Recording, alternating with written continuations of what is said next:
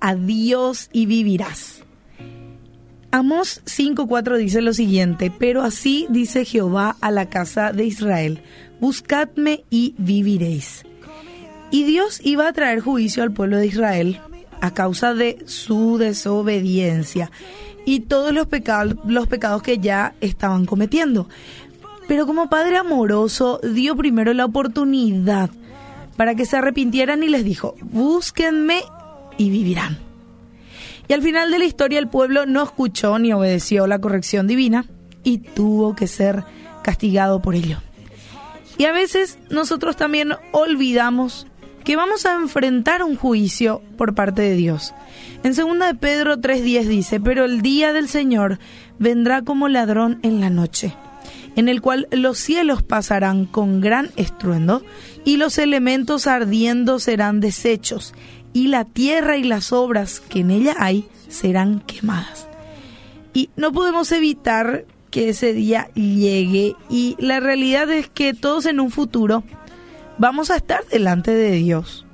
Quien más, quien menos, quien tenga dinero o no, posición buena o no, sea grande, sea pequeño, todos vamos a estar delante de Dios y vamos a rendir cuentas de toda nuestra vida. Pero a diferencia del pueblo, vos podés elegir ser obediente. El Señor sigue siendo el mismo de ayer, de hoy y de siempre. Así que su deseo de buscarle y que vivamos sigue abierto. Y no hay excusas hoy para no buscar a Dios. Tenemos acceso libre para hablar con Él pedir su ayuda.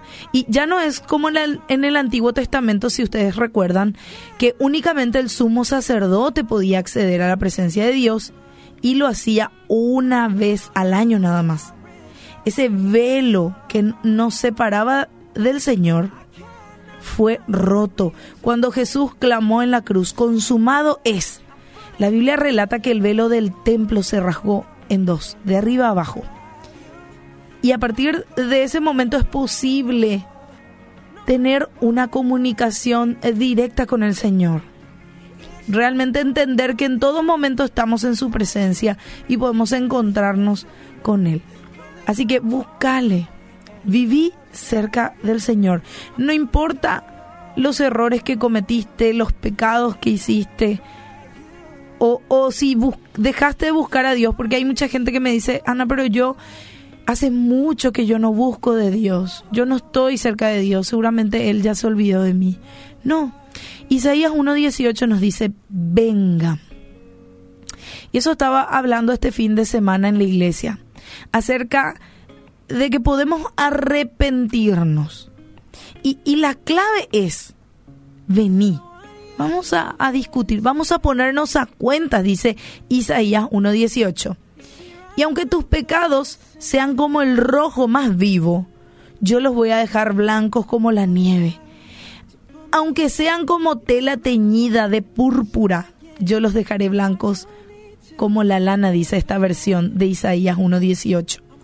Así que la clave es venir y ponerse a cuentas con el Señor. Decirle, Señor, yo sé que vos sabes todo, pero yo te lo quiero decir. Aparta un tiempo para conversar con Dios, decirle cómo te sentís y abrir tu corazón a sincerarte y buscarle de todo corazón, porque de esa manera vas a poder encontrarlo. Isaías 55:6 dice, busquen al Señor mientras puedan encontrarlo, llámenlo ahora mientras está cerca.